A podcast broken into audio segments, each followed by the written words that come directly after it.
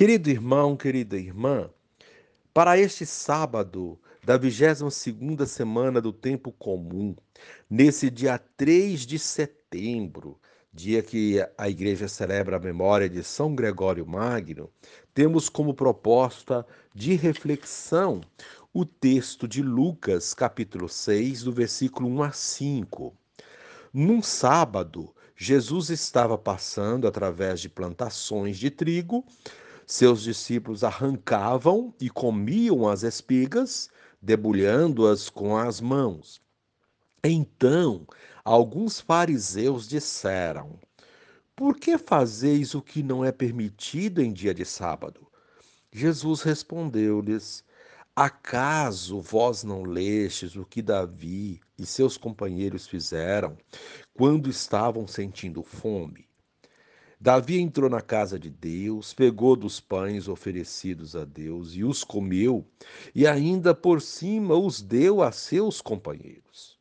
No entanto, só os sacerdotes podem comer desses pães. E Jesus acrescentou: O filho do homem é senhor também do sábado. Querido irmão, querida irmã, a lei do sábado, com o passar do tempo, tornou-se instrumento de opressão. Havia um tipo de tradição rígida, encabeçada por um grupo chamado fariseu, especialista em exigir dos outros o cumprimento de 613 preceitos. Com tanta lei assim, a vida ficava impossível de ser sentida. A liberdade com a qual Deus dotou o homem tornava-o refém de um emaranhado de práticas vazias. A comunidade dos discípulos de Jesus é chamada a viver na sua profundidade, sem a necessidade de se enrolar em falsos preceitos, inventados unicamente para satisfazer formalidades. O seguidor de Jesus vai ao essencial, naquilo que toca a existência e a enche de significado. Jesus é o sentido. Querido irmão, querida irmã, o povo de Deus do Antigo Testamento desenvolveu um belo sentido para o sábado. Pelo sábado, associa-se a seu Deus no seu descanso, na contemplação da obra da criação e na afirmação de sua condição de povo livre. Quem passou pelo exílio da Babilônia viveu isso com muita intensidade. Ocorre que a interpretação dos fariseus e a legislação que se foi juntando em torno do sábado acabaram sufocando a beleza e a grandeza do sábado pelo clima de censuras, restrições e obrigações. Saciar a fome, como foi o caso dos discípulos que arrancaram espigas de trigo para comer, não desconsidera o sábado, se o sábado for a celebração da liberdade e da vida. Querido irmão, querida irmã, proposta para esse dia guardar o domingo como um encontro com o Senhor ressuscitado. E agora, neste momento, encerrando, reze assim comigo. Ó Jesus, pelas Escrituras nos mostras que a necessidade de sobreviver está acima das leis.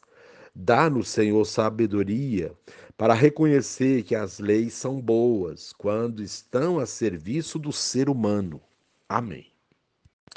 Querido irmão, querida irmã, dando continuidade à reflexão da palavra de Deus da liturgia desse sábado, sábado da 22ª semana do tempo comum, nesse dia 3 de setembro, dia que celebramos a memória de São Gregório Magno, você poderá acompanhar na sua Bíblia os textos 1 Coríntios 4, de 6 a 15, o texto de Lucas 6, 1 a 5, rezar o Salmo 144.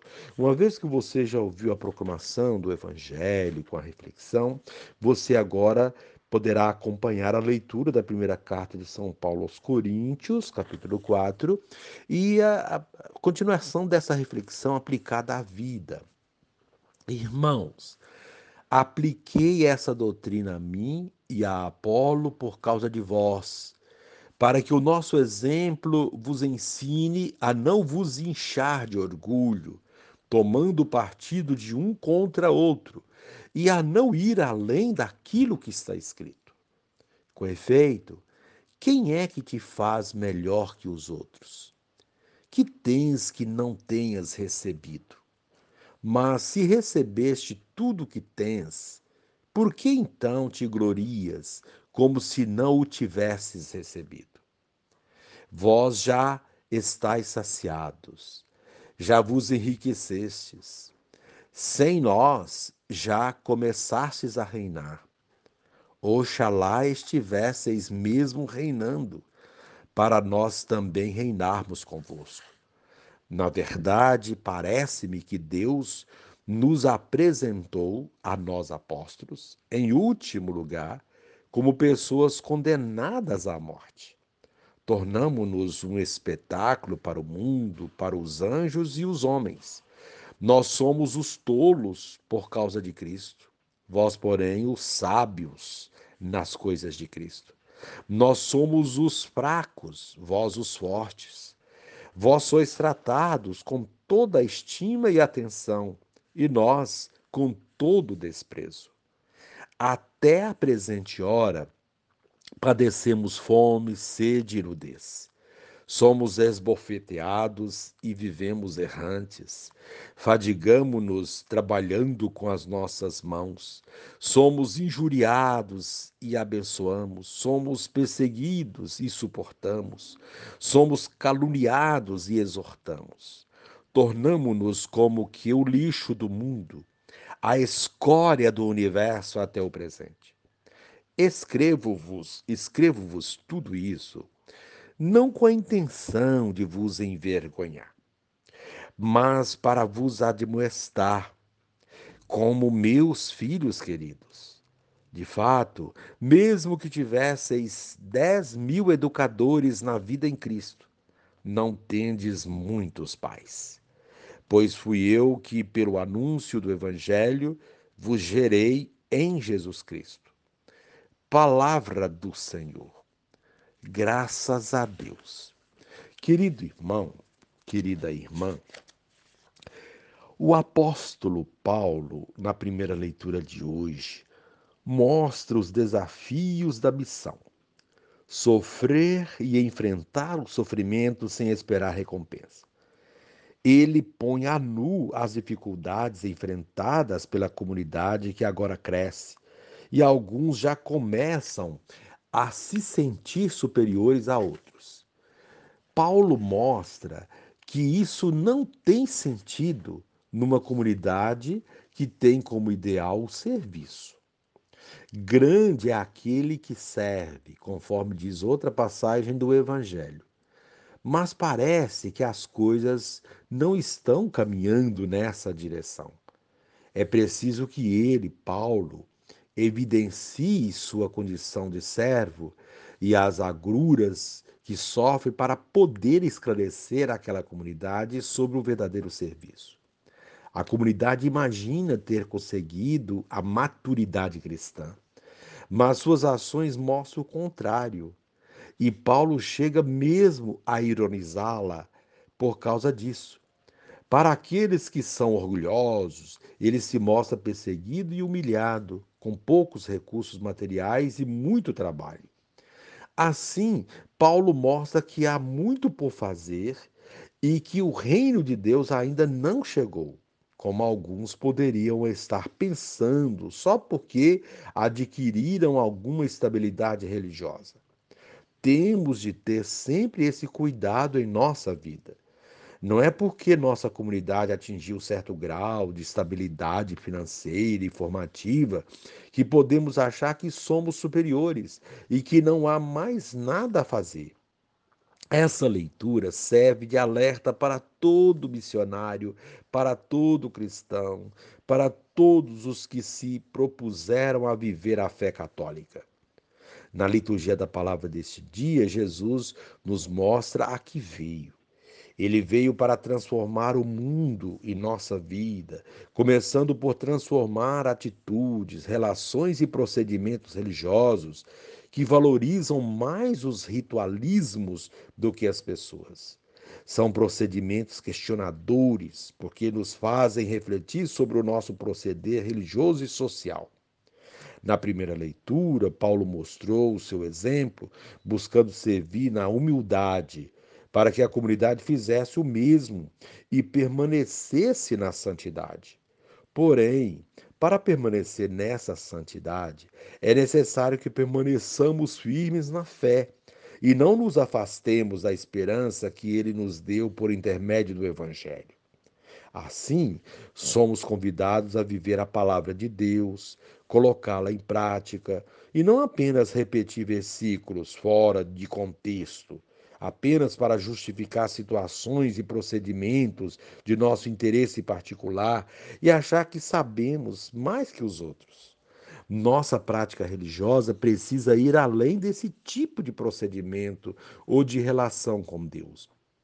Uma religião que usa a palavra de Deus para oprimir as pessoas não merece respeito.